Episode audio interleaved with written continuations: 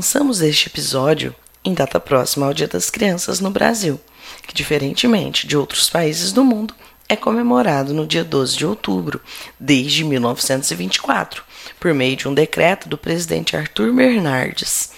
Na maior parte dos outros países, essa data é comemorada no dia 1 de junho, o Dia Internacional da Criança, definido após a Conferência para o Bem-Estar da Criança, realizada no ano de 1925 em Genebra, ou então o 20 de novembro, que a ONU reconhece como Dia Mundial da Criança, por ser a data em que foi aprovada a Declaração Universal dos Direitos da Criança em 1959 e a Convenção dos Direitos da Criança em 1989.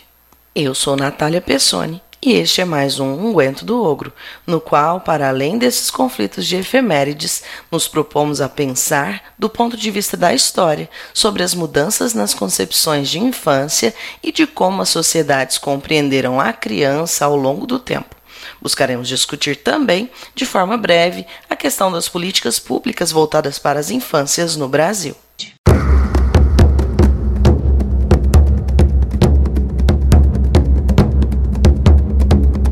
No ar, mais um podcast do Ogro. Um oferecimento Ogro Historiador.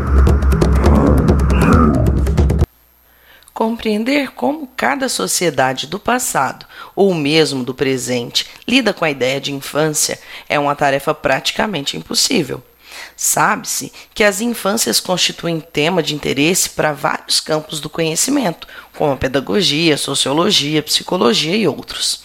Sendo assim, é necessário que, ao buscarmos nos debruçar sobre esse tema, tenhamos uma noção dos limites e possibilidades que ele apresenta fazendo assim os recortes temporais, espaciais e conceituais necessários. Nesse sentido, podemos encontrar algumas obras que se consolidaram como referência para esse tema na segunda metade do século XX. Entre elas, a obra História Social da Criança e da Família, do historiador medievalista francês Philippe Arrier em que pese a obra se concentre na infância branca europeia, percebida em representações artísticas a partir do fim do medievo, apresenta de forma interessante as mudanças na compreensão da fase infantil nessa época e neste lugar, deixando a criança de ser vista meramente como uma miniatura de adulto, para que gradativamente se observassem as especificidades dessa fase. Tal trabalho serviu como base que tem orientado outras reflexões acerca desse tema tão relevante. O historiador Peter Stearns, em sua obra A Infância, estabelece uma distinção entre elaborar histórias sobre crianças e sobre infâncias. Segundo ele, é difícil elaborar histórias bem feitas sobre crianças crianças deixam relativamente poucos registros diretos. Justamente por isso, é mais fácil tratar historicamente da infância do que das crianças em si, porque a infância é, em parte, definida pelos adultos e por instituições adultas. Ele afirma também que nós costumamos saber o que a sociedade oficialmente pensa sobre a infância. As leis refletem esse pensamento entre outras coisas. Mas é mais difícil saber no que um grupo de pais acredita ou como age com relação às suas crenças. Afirma ainda que a história impõe um confronto entre o que é natural da experiência das crianças e o que é construído por forças históricas específicas. Esse autor parte de uma perspectiva de uma história mundial da infância, Nesse sentido, ele aponta como transformação mais evidente em relação à infância nessa história a passagem das sociedades agrícolas para as industriais, que implicou numa redefinição do propósito fundamental da infância e teve como consequência algumas mudanças, como, por exemplo, o desenvolvimento de um modelo de escolarização massiva, como imitação de padrões industriais. De forma sintética, ele observa que as infâncias refletem as sociedades em que se inserem. Também ajudam a construir essas sociedades por meio dos adultos que surgem das crianças. Voltando o nosso olhar para as especificidades da infância no Brasil, diante do histórico de desigualdades imensas no país, independente da perspectiva que adotamos, vemos que ao longo da história do nosso país, principalmente em seu período republicano, uma tensão acerca dos níveis de atuação do Estado sobre a infância foi uma constante. Tensão no sentido de ora se responsabilizar efetivamente pelas políticas públicas voltadas para a infância, ora entregar essas funções nas mãos da iniciativa empresarial e filantrópica, tendo sido essa última o componente quase exclusivo de atuação junto à infância no Brasil antes da República. Em vários desses momentos, a implementação de políticas voltadas para as crianças se deu predominantemente no sentido de destinar atenção a uma suposta infância abandonada, consequência das transformações políticas e econômicas do início do século XX.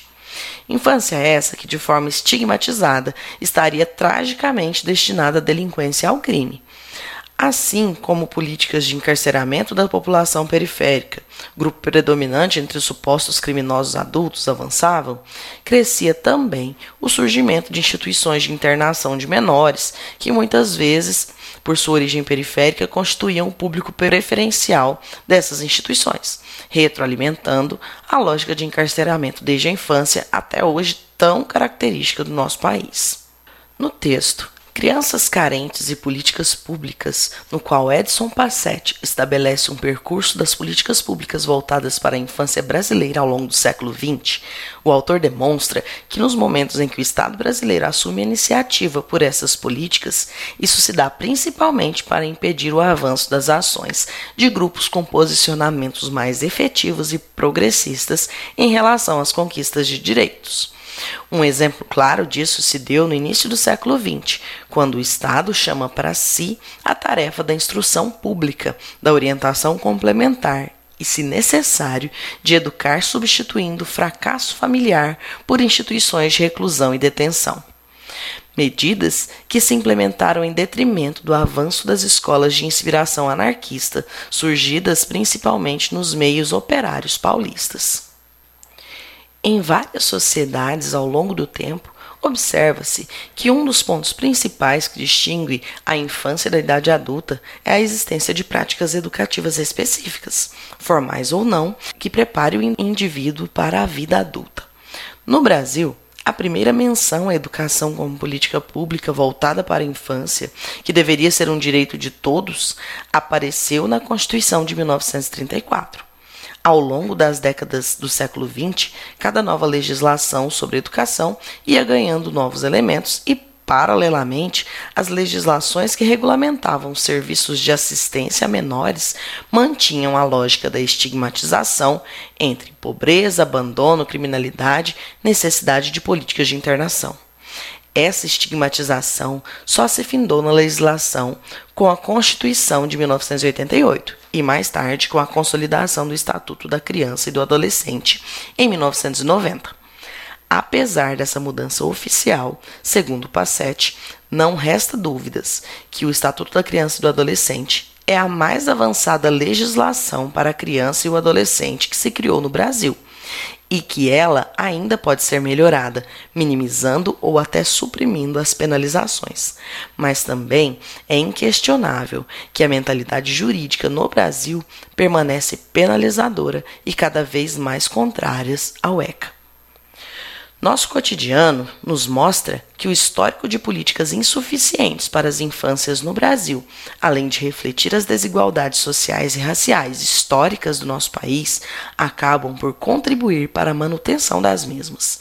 No país, onde as crianças da periferia, em sua maioria negras, que antes eram vistas como fadadas à criminalidade, hoje as vemos através de revoltantes números que as mostram como as maiores vítimas de violências do próprio Estado, dentro e fora de suas casas.